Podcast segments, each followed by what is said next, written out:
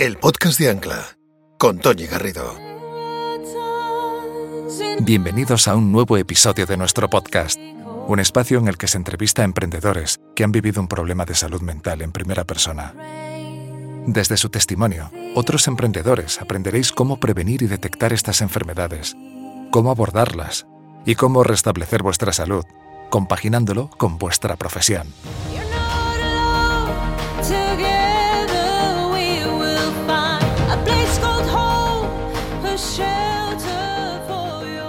Pepita Marín nació en Madrid en 1987. Estudió un doble grado de empresariales en ICADE, los dos primeros años en Reims, en la Reims Management School y los dos últimos años en Madrid. Comenzó a trabajar en prácticas como analista en Oliver Wyman y después, en 2009, como auditora en PricewaterhouseCoopers, donde conocería a Alberto Bravo, su futuro socio. Es en ese momento que entra en Price, cuando Pepita ya tenía la idea de lo que sería su futuro negocio, de We Are Knitters. Se convocó un concurso de emprendimiento en IDEA de la Asociación de Antiguos Alumnos de ICADE. Así que se presentaron y Exaequo lo ganaron. Si se montaba el negocio les hacían entrega de 10.000 euros. Así que Pepita y Alberto en 2011 fundan WAC como e-commerce de kits para tejer, arrancando con el dinero del premio. Con ese dinero hicieron su primer pedido de lana, se enamoraron de su proyecto y creían en él al 200%, aunque por aquel entonces nadie apostaba un duro por él. Hoy The We Are Knitters es un fabuloso caso de éxito, que ha alcanzado la rentabilidad, llegando a facturar 15 millones de euros.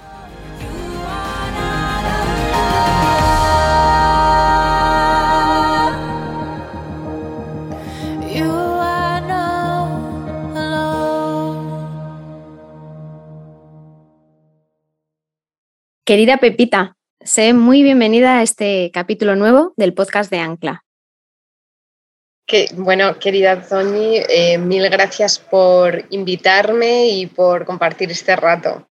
Tengo que agradecerte un montón que estés aquí y todo el tiempo que me has dedicado, que sé que eres una persona extremadamente ocupada y lo valoro muchísimo. Te lo prometo que sí. Además, he sido muy pesada y lo valoro todavía más por eso que no me hayas mandado por ahí. No, nada, perdóname a mí por el lío, los líos, los desastres, ocupada y un poco desastrosa, o sea que... Pero lo importante es que estás aquí. Así que vamos a empezar, si quieres, ¿te parece? Vamos a ello. Y vamos a ir al meollo del asunto. ¿Por qué te lanzaste a emprender, Pepita? Bueno, es una pregunta que a lo largo de estos 11 años que, llevamos emprendiendo, pues imagínate que me la han hecho pues mil veces, si no son dos mil. Em, es muy difícil de encontrar una sola razón, pero bueno, yo también ha pasado mucho tiempo y es muy difícil también recordar exactamente cómo pensaba en ese momento y demás, pero sí que hay cosas, Toñi, que a mí me gustaría compartir, que, sí que recuerdo muy nítidamente de aquel momento. Entonces, en un momento dado, a mí me gustaba la moda, pero bueno, trabajaba en una auditora financiera en PricewaterhouseCoopers y sí que estaba ahí en mi mente emprender, no desde hacía mucho, porque tenía 22, 23 años, pero bueno, sí, sí que lo veía como algo que quería hacer en algún momento de mi vida, cuando mayor, cuando tuviera dinero, experiencia, mm, contactos. Estaba ahí, ¿no? Pero no estaba ahí para hacerlo, yo no, no estaba todos los días, ay, ¿en qué voy a emprender? Y vi una oportunidad de mercado muy clara, que era que el tejer o las manualidades iban a llegar a la gente joven y que la gente joven era una tendencia que estaba en Estados Unidos y que esto iba a llegar a España. Entonces lo compartí con mi compañero Alberto Bravo eh, de Price, eh, que en aquel entonces éramos compañeros, un poco más amigos que compañeros, que le encantó y enseguida se, se sumó. Entonces lo que yo sí que recuerdo es, uno, creerme la idea al 200%, es decir, yo no tenía dudas de la idea que era un poco inconsciente, un poco ingenuo, pues como todos los emprendedores, ¿no? Un poco kamikaze. Pero yo recuerdo que la idea era algo que yo me creía al 200%. Sabía que podíamos fallar en mil cosas, pero la idea era algo que estaba ahí muy potente y que se quedaba ahí y que era un pensamiento recurrente. Y luego dos, que me gusta siempre comentarlo, en mi caso, nuestro caso, porque no había coste de oportunidad real. Es decir, nosotros emprendimos muy, muy jóvenes, que tiene cosas buenas y cosas malas, pero una de las buenas es que no había coste de oportunidad. Muchas veces nos dicen, qué valientes, que dejaste Price, qué tal, pero dejamos Price, yo llevaba un año y Alberto llevaba dos cuando lo dejamos, entonces eh, no había coste real de oportunidad, no había una carrera detrás de 20 años, como ocurre a veces, no había cargas familiares, no había hijos eh, o personas dependientes. Em, el coste de oportunidad era realmente muy bajo y es una de las grandes suertes eh, que yo he tenido. Vale, pero luego hablaremos que esa suerte para la empresa y para, para We Are Knitters no fue tan, tanta suerte para ti a nivel personal. Ahora lo vamos a ver. Eh, me decías que emprendiste contra todos. Eh, nadie apostaba por vuestra idea ni por lo que estabais haciendo. Vivisteis en un entorno ¿no? personal bastante poco comprensivo y no, nos, tomaban en serio y a la vez ponían el listón de la exigencia muy alto porque, como tú misma dices, salisteis de Price para crear WAC. Hasta criticaron que os apoyase vuestro inversor de capital riesgo. Cuéntame qué emociones experimentan en esos momentos como consecuencia de todo eso. Pues es, cierto, Toñi, que nosotros, en realidad, hay que pensar que fue hace casi 12 años, eh, nadie Ahora más o menos las manualidades, bueno, y en parte gracias a We Are Knitters, es de decir, están un poquito más de moda, pero hace 12 años era un poco una idea muy marciana. Eh, no es una pasión hecha negocio, es decir, que mm, por eso también hubo mucha incomprensión, ¿no? Si me hubiesen visto tejer toda la vida a mí o Alberto, pues hubiesen dicho, bueno, es alguien que quiere seguir su pasión y bueno, tendría hasta algún tipo de, significado o de, bueno, de lo que sea, ¿no? En mi caso no, no es pasión hecha negocio, era una cosa muy rara en un mercado muy, muy de nicho, como es el tejer, y una de las reglas no escritas para emprender es hacerlo en un mercado muy grande, porque si te va bien para que puedas ser algo exponencial y que puedas crecer muchísimo y que sea completamente disruptivo, eh, pero en nuestro caso no era de nicho, era una cosa por internet que no tenía yo ni idea de internet, Alberto tampoco, ni de marketing, no teníamos ni idea de lo que significaba eh, vender lanas online. Pero entonces el entorno, estando además en un sitio tan conservador como, como Price, como una auditora, ¿no? una Big Four y demás, eh, viniendo además de, de universidades pues también bastante conservadoras, en mi caso de ICADE, era una cosa bastante, bueno, no, no tuvimos ningún tipo de, de, apoyo en ningún tipo, ¿no? Y luego es verdad que cuando entró nuestro inversor Caviedes, recuerdo que había muchos otros business angels que le decían, pero ¿cómo os habéis metido en eso, no? O sea, estáis locos. Estáis locos, en plan, una cosa de tejer, o sea, que ya emprender y todos los emprendedores que damos un paso y que nos echamos a ello con todas las inseguridades, los miedos y demás. En nuestro caso tenía eh, especialmente un, sabor muy diferente por, por, eso, porque era una cosa todavía más rara de lo que se solía ver en el emprendimiento tecnológico. Entonces llega 2011 y arrancáis el proyecto.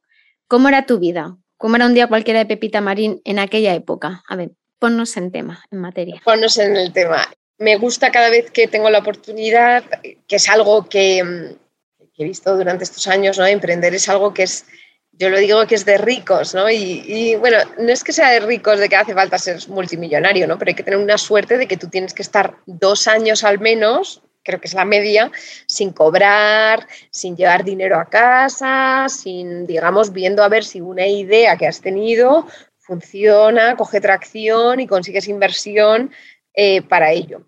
Entonces, en ese sentido, mm, tanto Alberto como yo pudimos volver a la casa de, nuestros padres. Bueno, eh, tienes eh, comida caliente y tienes un, sitio donde dormir. ¿Qué, sacrificios fueron? Bueno, pues en mi caso pues fue dejar de comprarme ropa en Zara y dejar de tomar copas y dejar las vacaciones, ¿no? que además era un momento difícil en esta época, porque bueno, porque todos empezábamos a tener sueldos y demás. Y entonces eso fue. Entonces mi vida era muy, muy casera. Hay un periodo de mm, preparación, porque a pesar de que luego es físico y ya enseguida empezamos a montar pedidos nosotros mismos y demás, hubo unos meses de encontrar a los proveedores. Em, lo montamos con 10.000 euros que nos dio un premio de ICADE y 45.000 que entraron de NISA.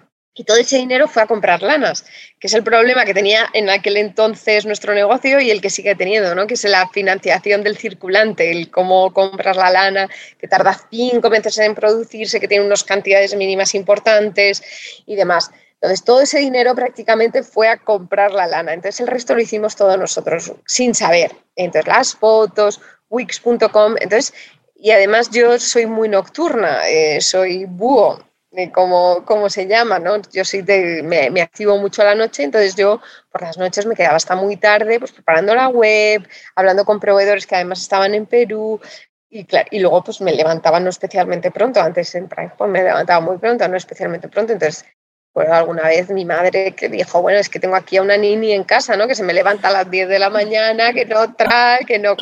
Entonces, una vida muy de, estar en el ordenador muy intensamente, de hacerlo todo, de aprender cosas desde cero que te llevan más tiempo.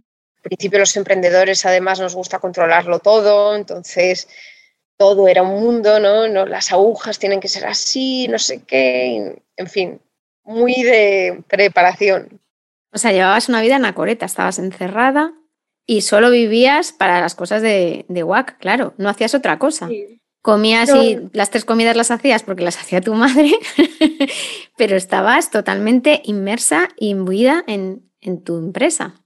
Sí, totalmente. Tenía además a mi novio de entonces eh, que además se fue a vivir a, Nueva York, entonces eh, alguna vez iba a verle, pero, pero digamos que el resto era pues estar encerrada, era sin vida social, sin vida eh, de ningún tipo más que siempre se habla de la pasión del emprendedor, ¿no? Y yo siempre digo que, bueno, que hay una, la pasión lo que esconde es eh, una obsesión, ¿no? Muchos emprendedores somos obsesivos, entonces, si tú dejas contra viento y marea una empresa. Em, no es que sea tu sueño esa empresa, pero es tu sueño sacarla adelante, que vaya bien.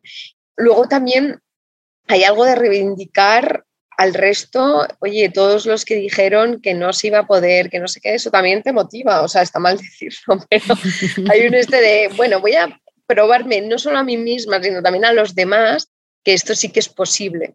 Entonces ahí hay una este de obsesión y que, el trabajo es infinito, bueno, pues que te hace embuirte ahí en una burbujita. Entonces, para futuros emprendedores, eh, ¿cuántos años tenías cuando estabas viviendo de esa manera? Eras muy joven. 23. 23. Hiciste una, reflexión en nuestras conversaciones previas. Eh, me decías que de los 20 a los 30 viste como un sprint lo que es en realidad una maratón. Una de las primeras y más importantes conclusiones a la que llegaste es que es un error emprender tan joven. O sea, me parece muy importante eh, eh, lo que dijiste, la excesiva juventud es algo muy positivo para afrontar la, la aversión al riesgo, que lo acabas de comentar. Sin embargo, para el resto de variables humanas, emocionales, personales, es algo muy negativo. Decías que la falta de experiencia de edad impidió que pudieras vivir el día a día con perspectiva, generándote además un estrés añadido completamente innecesario por esa edad. Y esa juventud marcaba negativamente la afrontación de los problemas, la toma de decisiones y sobre todo la forma de no disfrutar el emprendimiento, el viaje y todo lo extraordinario que te estaba a ti pasando, que es que no pasa de forma habitual a una persona tan joven y que te estaba sucediendo. ¿Podrías compartir con nosotros todas estas reflexiones y tus aprendizajes sobre ello?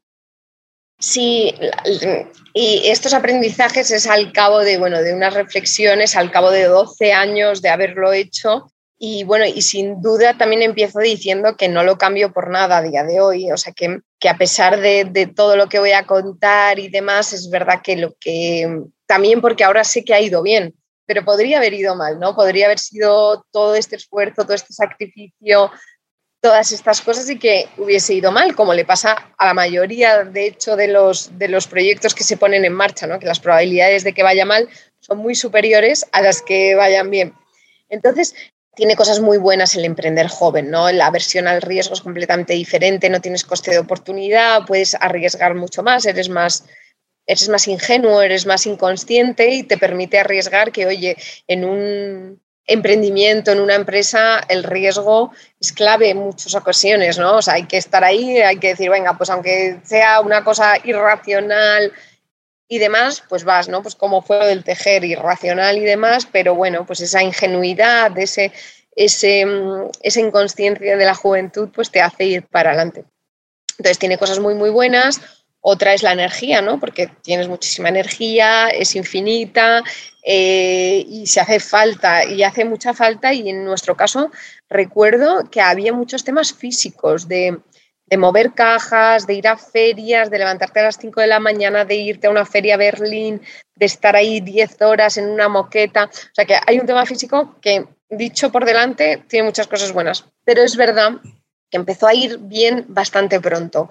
Empieza a ir bien es lo mejor que te puede pasar, pero ya, claro, entras en una dinámica, bueno, como todos los emprendedores, ¿no? De, obsesión, de sacar adelante cada vez más responsabilidad, luego empiezan a llegar gente a tu cargo, luego en caso de que tengas inversores empiezas a reportar a otra gente, la cual ha puesto dinero en ti, ¿no? Y que pues personas un poco más responsables como yo, pues sientes un cargo, ¿no? Un peso más. Y es verdad que en ocasiones, bueno, por resumirlo, que tú lo has resumido mucho mejor que yo, Toñi, pero en, en ocasiones es verdad que mm, esa falta de experiencia y qué es lo que es la juventud, ¿no? Y esa falta de, mm, de perspectiva, que yo creo que, que a mí me pasó hasta hace relativamente muy poco y me sigue pasando en algunas ocasiones, pues te hace ver las cosas de otra manera, ¿no? Y a veces eh, yo recuerdo problemas de We Are Knitters que yo enseguida pensaba que era el fin de We Are Knitters, que ahora he visto y decía, pero bueno, qué tontería, ¿no? O sea, ¿cómo podía pensar que eso podía ser el fin de We Are Knitters? que era el fin de We Are Knitters, eh, pero para mí no es que fuera el fin de We Are Knitters, o sea, yo me lo tomaba como era el fin del mundo, de mi mundo. Y de tu vida, ¿no? de mi vida, de mi tal, y, claro, unas angustias, unos, unos dolores de estómago, unos... Em, yo por suerte siempre he dormido muy bien, pero eh, en un momento dado em, tengo un problema gordo que tuvimos, eh, que se prolongó durante muchos meses, eh, yo adelgacé 10 kilos. Em, entonces, claro, que se veía, o sea, entonces, visto con, con, con el tiempo, te das cuenta, uno, que de haber sido un poco mayor, de haber tenido más experiencia, uno, la experiencia te da el ver cosas diferentes, ¿no? O sea, yo ahora, cuando me llega un problema, pues es que he visto 10, 20 parecidos y sabes de manera inconsciente, eh, uno, que no es el fin de Are dos, digamos que, que, que, aunque fuera el fin de Are no es el fin de la vida, y que, Importante. bueno, y te, ayuda, digamos que, la experiencia, la perspectiva te ayuda a afrontar las cosas con más madurez y con tal. Entonces, en una empresa, todos los emprendedores que, lo oigan lo saben, ¿no? Eh, hay mil cosas todos los días, todas las semanas, todo el rato hay un problema y si no hay problemas es que no hay algo que no estás viendo bien, ¿no? Entonces, claro, yo me perdí mucho tiempo, muchas angustias, mucho tal, en una época, bueno, pues que el resto de mi entorno, de mis amigas, de demás, estaban en una época mucho más relajada, en una edad que es muy importante en el desarrollo personal de alguien, que es, pues eso, la época que va desde los 23 hasta los 30, se hacen muchísimas cosas eh, que te ayudan a desarrollarte no solo como profesional, sino como persona, ¿no? Dicen que el cerebro no madura del todo hasta los 30 y pico. Entonces, bueno, pues eh, claro, hay cosas que te pierdes. Por otro lado, vives otras cosas increíbles que tu entorno, la gente de tu edad no está viviendo, que por supuesto hacen de ti eh, una persona diferente y, en algunos casos, oye, pues muy afortunada, pero en otros casos es verdad que te pierdes, eh, te pierdes cosas a nivel personal, te pierdes cosas a, pues a nivel de desarrollo, de, muchas cosas y, y, bueno, y lo pasas muy mal en algunos temas. Me contaste que hubo alguien que te dijo una vez que le resultaba curioso, a, raíz de esto que me estás comentando, lo madura que eras respecto de determinados temas, que yo entiendo que era fruto de tu desarrollo profesional, y lo ingenua, lo, lo inmadura que eras para lo emocional o personal. Pues me encantaría que nos contaras esto, ahondar, ahondar en ello y cómo esto está relacionado con el secuestro del ser humano del emprendedor cuando está emprendiendo joven, de lo que acabas de comentarme. No, me, me, dio mucho que pensar porque me lo dijo además así como sin paños calientes porque a mí muchas veces me habían dicho lo madura que era, ¿no? Es algo que desde muy pequeña o tal me dicen, ah, es que tienes una madurez, tal, no sé qué. Entonces eso es algo que sí que había oído y bueno, y se debe sin duda, yo creo hay cosas que te hacen madurar antes, pues estar despidiendo a gente con 24 años, estar, bueno, enfrentándote a tribunales, a cosas con decisiones importantes que no solo te afectan a ti, que afectan a la vida de otra gente y demás. Eh, bueno, estar desde muy joven, pues por ahí, en, abriendo mercados, en almacenes, en tal. Entonces hay cosas que te, que te ayudan a, yo creo, a madurar antes, entonces eso sí que lo había oído, pero me dijo algo que me hizo mucho que pensar, me dijo, pero es que hay cosas que de verdad que, que dicen, es muy raro porque tienen esto fue cuando tenía 30 o así, ¿no? Ahora tengo 34. Entonces me decía, hay cosas que parece que estoy hablando con alguien de 50 años que ha vivido, que tiene problemas, que ya se ha divorciado, que tal, que no sé qué, que tiene problemas de 50. Y hay otras expresiones tuyas que de, de repente digo, es como una niña de, de 18.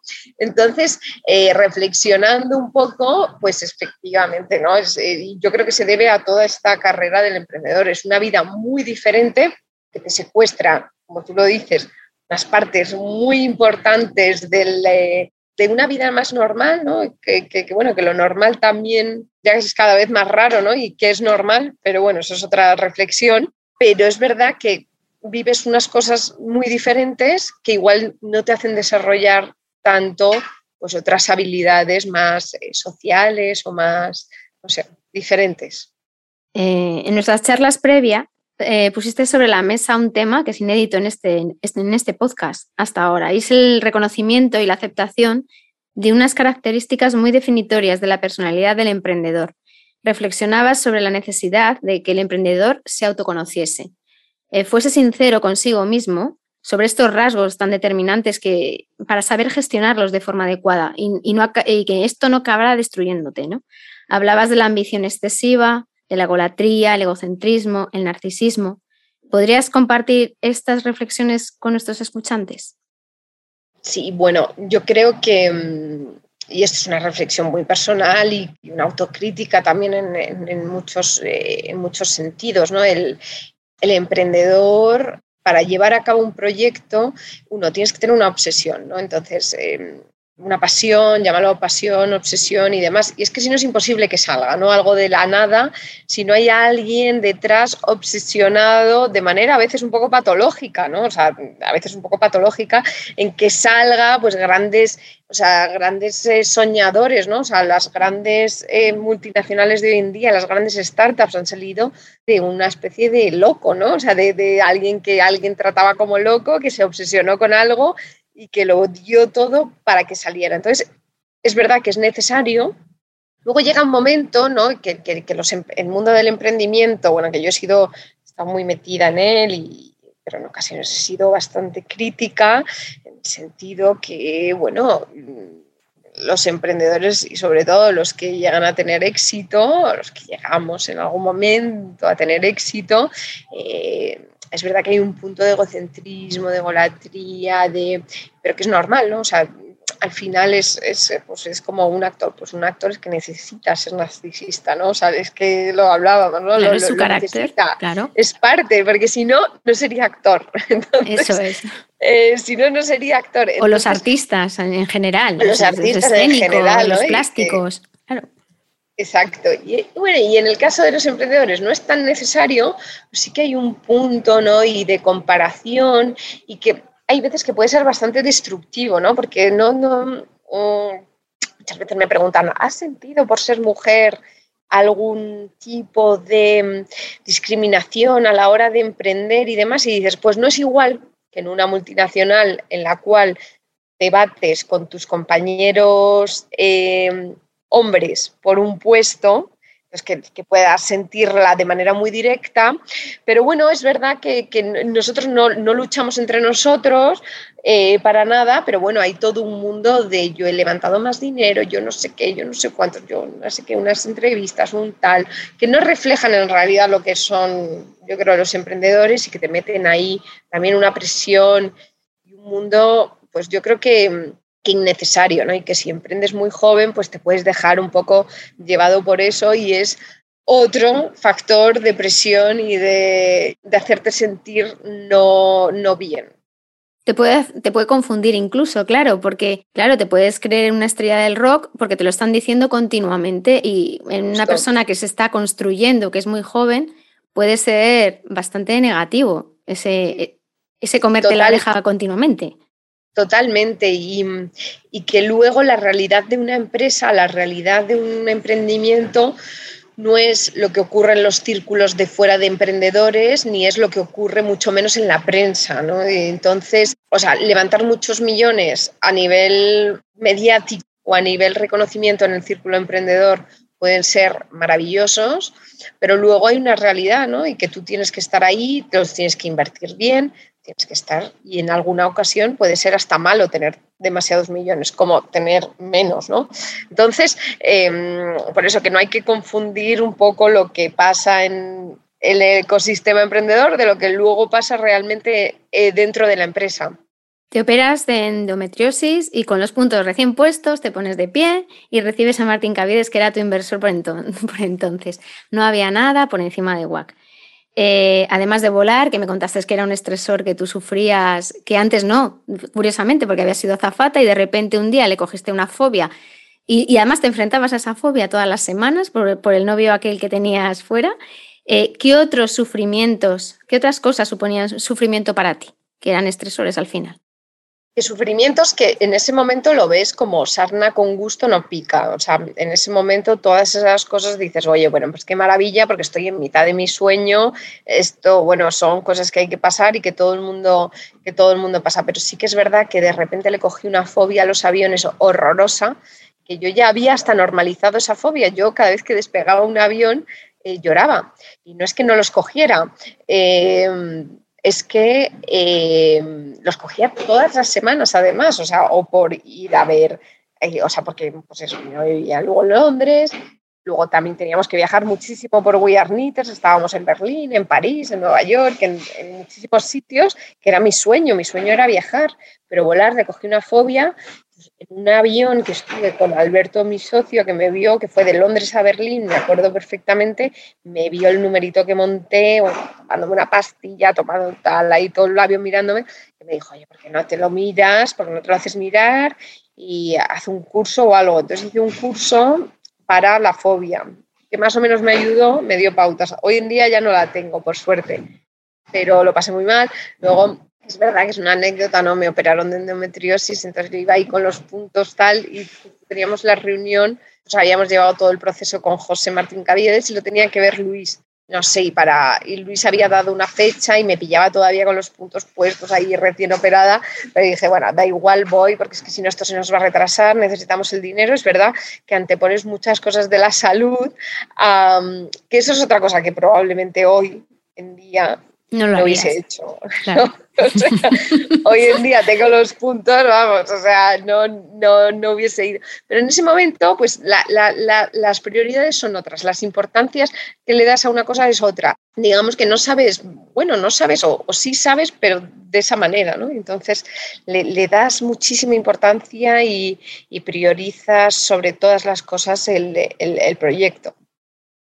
Hace tu hijo Edu y solo te permites mes y medio de baja por maternidad.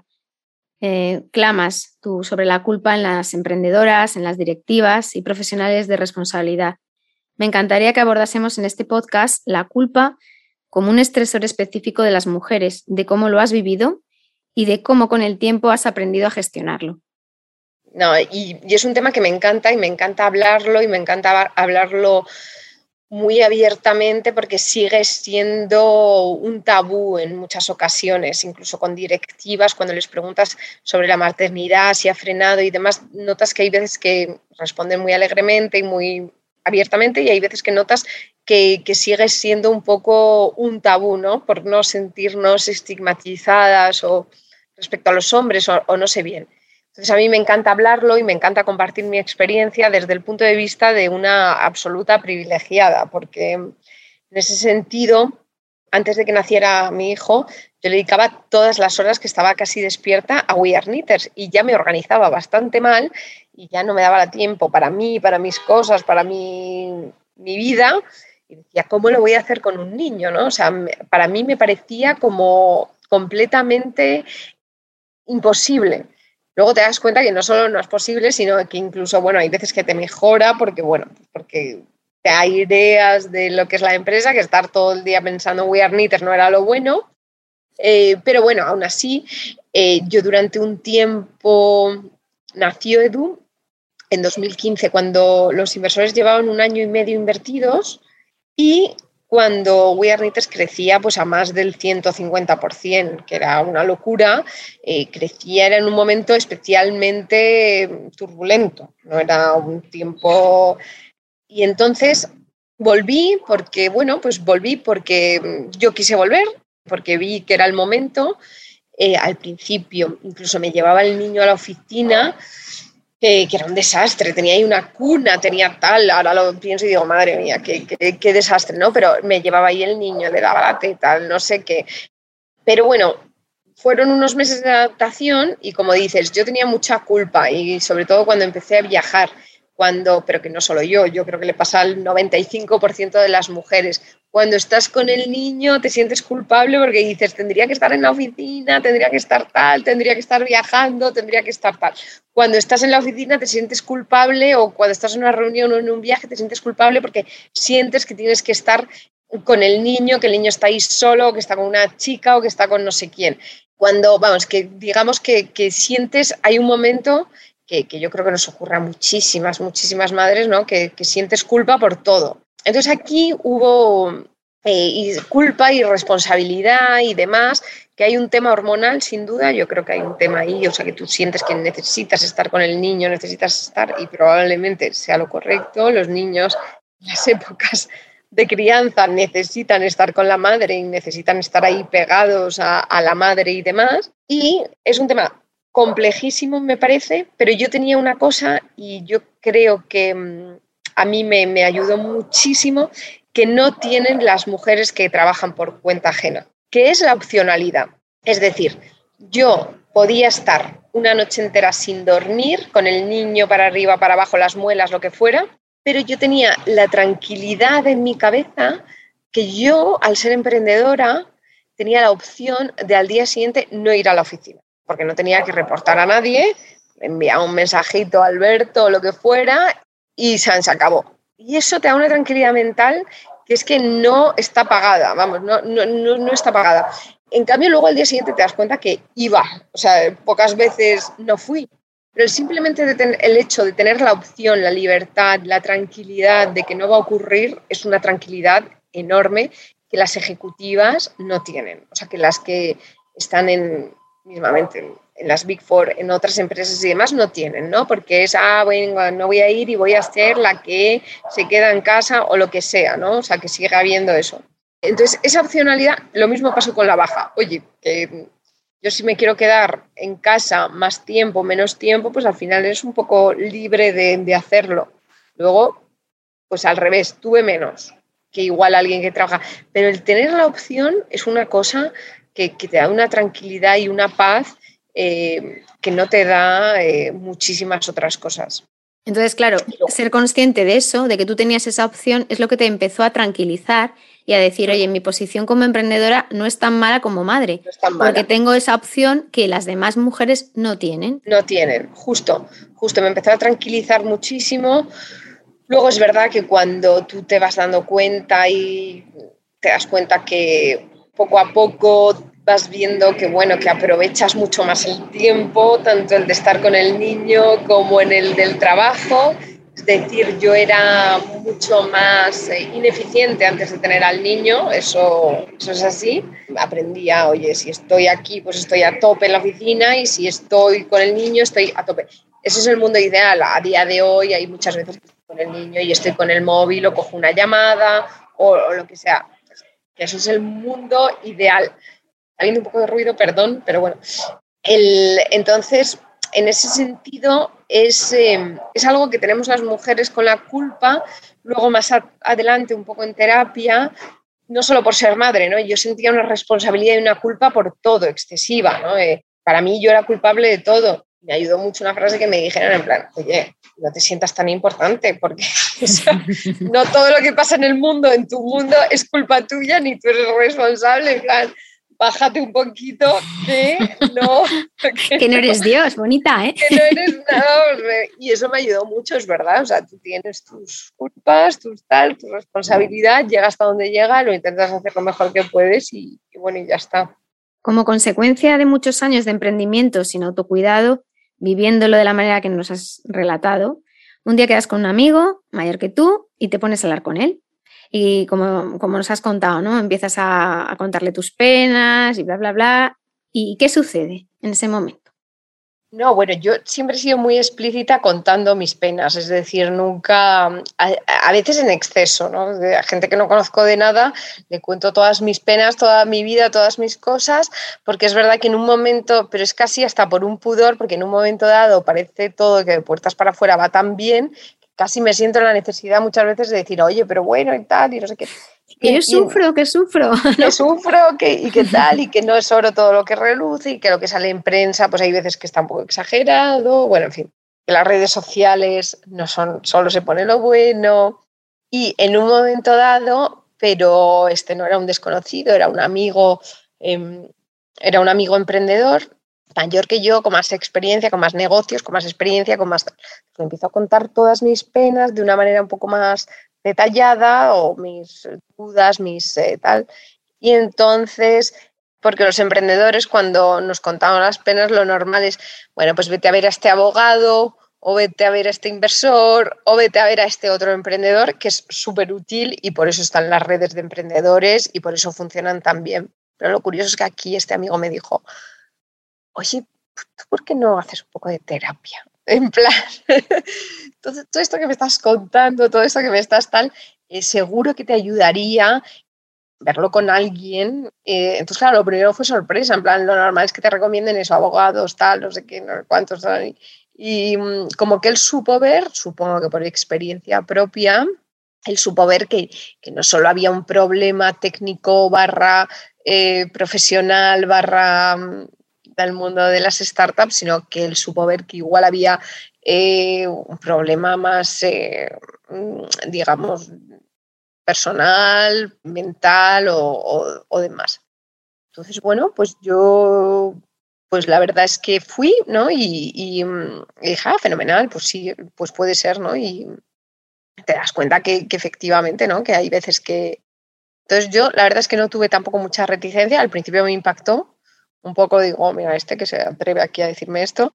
Pero luego la verdad es que, eh, bueno, él no sabe hasta qué punto me ayudó todavía a día de hoy, ¿no?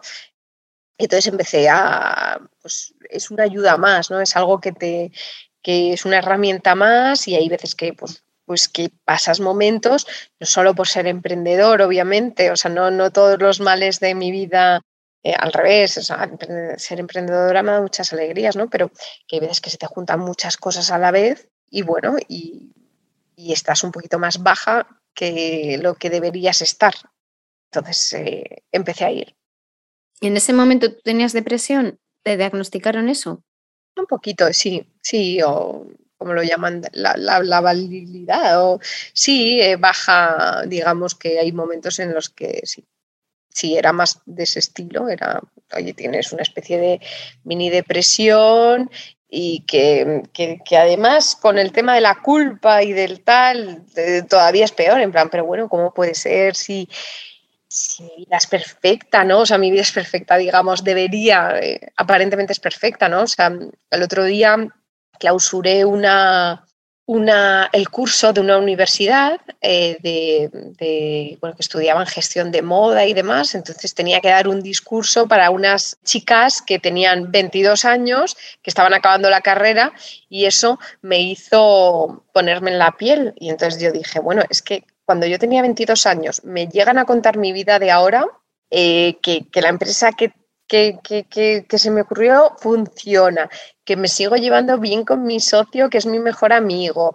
eh, que tengo un niño, que la empresa es tal, que viajo a Nueva York, porque claro, no viajamos a Albacete, bueno, con todo de Albacete, no, no, viajamos tal, viajamos a Nueva York, a París, a Milán, a, a, tal, y yo, vamos, es que no es que hubiera firmado, es que hubiese dado casi un hígado por ello. o sea, entonces, que hay muchas veces que, y, a pesar de todo, pues no lo vives como tal. En el día a día no dices, wow, qué bien, no lo vives como tal. Y es una pena, ¿no? Es una pena. Y, muchas veces es porque, bueno, oye, fallan conectores neuronales o lo que sea o lo que pueda pasar. Hay otras circunstancias también no tan buenas que te afectan, que te desequilibran y, y bueno, y es bueno pues verlo, tratarlo, tomar medicación si hace falta, eh, luego seguir con tratamiento, luego pues eh, hay veces que parar, a veces de vez en cuando pues viene bien hacer otras cosas, em, el autocuidado em, que nunca que nunca lo había hecho, ¿no? El darme masajes. Bueno, que yo ahora el nivel de autocuidado que tengo, dicho sea de paso desde entonces, es bien alto. O sea que es, bien alto y, a veces hasta me, me avergüenza un poco, pero es verdad que, otra vez con la culpa, no, Pepita, por Dios. No, te sientas culpable por cuidarte. Que eso lo vamos a ver ahora. Eh, me da, o sea, yo hablando contigo me da la sensación mm, que te ha pasado como otros emprendedores que he entrevistado, que estabais eh, imbuidos en, un estrés cronificado con el, con el que convivíais, pero no erais conscientes, porque tú misma estás diciendo, yo lloraba y esto para mí era lo normal Claro, estabas teniendo un sufrimiento ahí, tangible, pero tú no eras consciente de que era un sufrimiento. Y entonces te lo ibas echando a la espalda, ese sufrimiento durante años y normalizándolo. Por eso tú te parecía normal cómo te encontrabas y por eso ese amigo cuando te ve y te ve que estabas muy triste, ya no, una tristeza normal, sino patológica, es él el que te lo dice porque tú no eres consciente de ello. Y encima, eh, diciendo, hombre, es que yo me da esta vergüenza pensar que puedo estar deprimida cuando tengo una vida chachipiruli, pues ya es que encima me siento todavía peor por sentirme así. Entonces es como una bola, ¿no? Que se va haciendo. Es un círculo vicioso que es muy, es muy difícil, es muy peligroso, ¿no? Y es muy...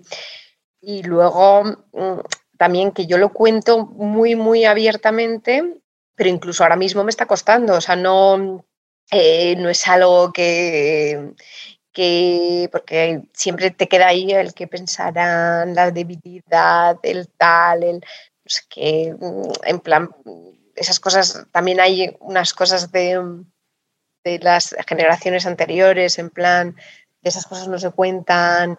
Em, sí, la estigmatización de la salud mental de la salud mental, esas cosas no se cuentan. O sea, yo sé que si esto lo oye mi madre, eh, vamos, tan pollo que dice, esto no se cuenta, menos en público. A ver, Pepita, tampoco se podía hablar antes del sexo. Y decían sexo, acuérdate, yo lo he vivido eso, de las abuelas o de incluso las madres que no pronunciaban la X, como que quedaba hasta mal decirlo y hasta hablarlo. Y, es afortunadamente gente, gente como tú, valiente, estáis dando la cara con vuestro testimonio, pues para que esto cada vez sea más fácil y más sencillo y más natural y más normal, que al final es lo que debe ser. Porque como se nos rompe un dedo o se, nos estropea el hígado, pues podemos tener problemas en la cabecita, que es el ordenador del cuerpo al final. Exacto. Para el restablecimiento de la salud mental, tú nos has contado ahora que has incorporado a tu vida la terapia psicológica y fuiste a consulta psiquiátrica y la medicación en los momentos que que tú lo has requerido. Me encantaría esto, que pudieras compartir con nosotros tu experiencia en ese sentido, porque además ayudará a desmontar tabús en torno a estas herramientas, en especial a la pérdida del miedo a ponerse en tratamiento farmacológico cuando la terapia ha de ser complementada con ello por necesidad. Mm, pues eh, bueno, es que es estupendo, ¿no? O sea, te lo tomas, eh, te sientes mejor, lo vas dejando según te van diciendo y te das cuenta que estás mejor, o sea, también por la terapia que va con ello, por otras reflexiones que te ayudan a estar mejor, pero hay un momento dado, y a mí me lo explicó muy bien psiquiatra, o sea, es una cosa química que se desequilibra y que hay que ayudarlo, ¿no? O sea, que por mucho que tú hagas terapia, si hay un desequilibrio químico dentro del cerebro, pues es muy difícil eh, restablecerlo o casi imposible a veces, ¿no? Entonces, Simplemente, yo tampoco tenía mucho miedo, ¿eh? como otra gente que tiene mucho miedo a tomar medicación y demás. O sea, yo en ese sentido partía con la ventaja que no tenía miedo a quedarme enganchada, ni mucho. O sea, en ese sentido yo no tuve miedo y así fue. O sea, la tomé progresivamente, la tomé durante unos meses, acompañado de otras cosas y luego la vas dejando y, y con un método y con unas pautas y punto. Genial, que nos lo digas. Eh, has abrazado el autocuidado, como nos estabas comentando antes, pero en los últimos tiempos, o sea, has estado en realidad con Guillernites 11 años y has empezado a cuidarte como hace nueve meses, una cosita así, me dijiste. Bueno, un eh, poquito más, un poquito más. Poquito más. Diría que un poquito más. ¿Como un año? Ah, sí, un poco más, igual, un poquito más. A lo mejor pero bien. ¿no? Y eso ha sido un, un, mecanismo para el mantenimiento de tu, de tu equilibrio cuerpo-mente. ¿Puedes contarnos qué cosas han mejorado en tu vida a partir de ese momento? Pues em, parece un tópico, un tabú y demás, pero es verdad que si tú estás bien, em, va mejor todo lo demás. Es decir, em, tanto la crianza, la maternidad, eh, como el trabajo, por supuesto, como las relaciones afectivas. Si tú estás bien, eh, el resto va mucho mejor. Y no es fácil verlo, ¿no? Porque pues, hay muchas veces que las madres, pues lo sabemos, no solo las emprendedoras, todas, ¿no? O sea, que pues, por estar más tiempo con los niños, pues te dejas de hacer tus cosas, porque luego sabes que tienes el trabajo que es obligatorio, entonces para compensarlo, bueno, en fin, que tenemos ahí, digamos que eh, suplimos con tiempo y con digamos, sacrificando autocuidado, pues muchas cosas. Es como la abnegación de la madre, que todas la tenemos un poco dentro, ¿no? Que si no nos sacrificamos, no nos sentimos bien con nosotras mismas, que es un problema que tenemos las mujeres, en general las madres. Tienes toda la pues razón. Exacto, entonces, em, desde entonces, bueno, llevo nueve meses haciendo deporte, que es algo mi socio y amigo Alberto me lo ha dicho toda la vida porque él, bueno, es súper deportista, lo hace y no lo hace por el cuerpo, sino lo hace por la mente más bien y él lo ha sabido hacer muchísimo mejor. También me lo dijo François Derbe eh, desde el principio y nunca he llegado a, nunca había llegado a, nunca había llegado a hacerlo porque no me gusta, o sea, no soy deportista, o sea, no, soy, no soy eh, amante del deporte por sí, de por sí, eh, entonces, eh, y hacerlo con todo el lío, con la pereza, con tal, me costaba muchísimo.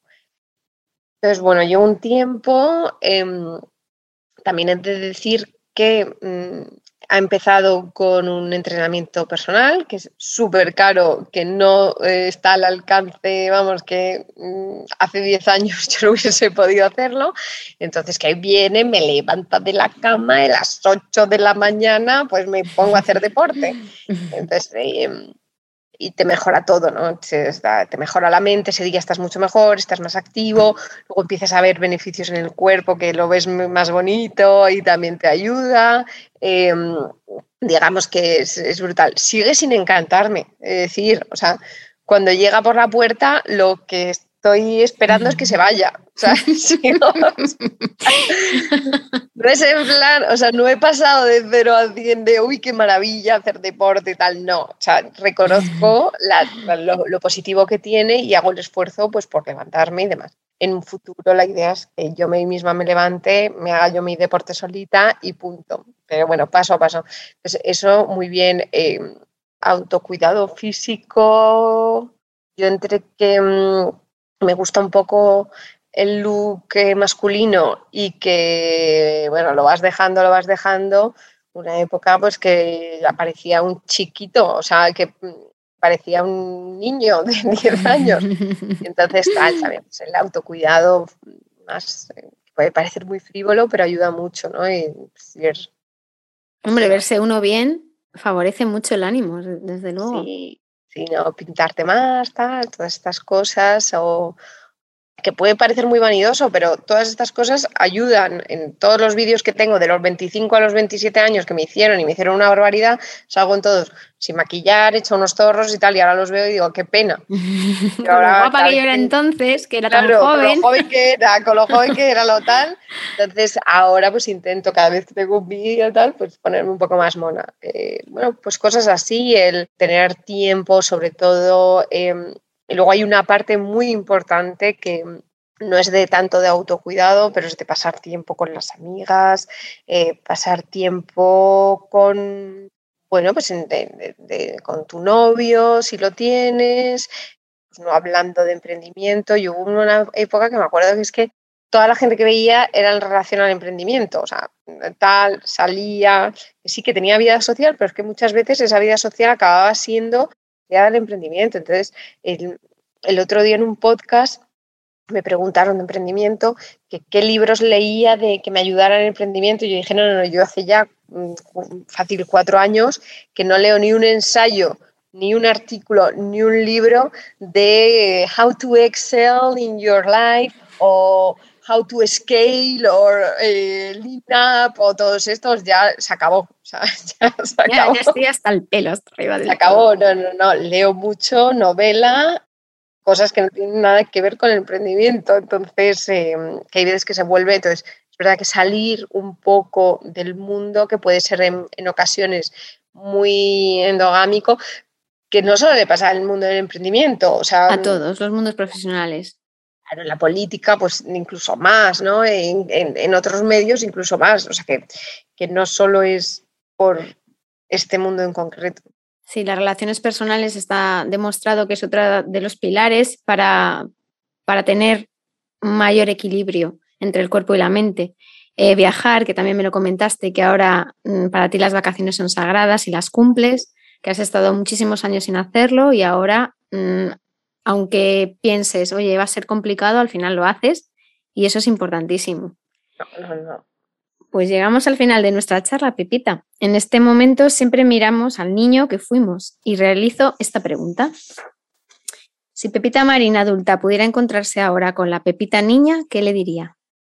Yo creo que muchos le diríamos lo mismo, que es em, eh, que tuviera más confianza, ¿no? Que, eh, es verdad que yo era muy insegura de pequeña, eh, pues probablemente bueno, fui a un colegio muy, muy exigente, muy elitista a nivel intelectual y tal. Entonces me marcó un poco y, es verdad que yo diría que, hay que tener, eh, que tuviera más confianza en, visto, claro, visto lo que ha pasado, ¿no? Visto esto, ¿no? Pero es verdad que, que la parte de la confianza pues ayuda mucho a que las cosas salgan bien y, y bueno, es bien, está bien estar inseguro y tal y reconocer las, los puntos débiles y la parte más humilde, pero que es verdad que yo sin duda iría más por, por, ese, tema, por ese lado. Pues ha sido un placer conocerte, ha sido un placer escucharte, aprender contigo y te deseo mucha salud y mucha suerte, Pepita. No, Toñi, para mí también ha sido un placer, aunque haya sido todo tan atropellado y tan difícil y demás, em, el parar a reflexionar en estos temas y hoy la decisión de, contarlo de esta manera tan abierta, eh, la verdad es que lo has hecho muy fácil y muy agradable. Muchas gracias y tú también, de verdad. Un abrazo. Un abrazo.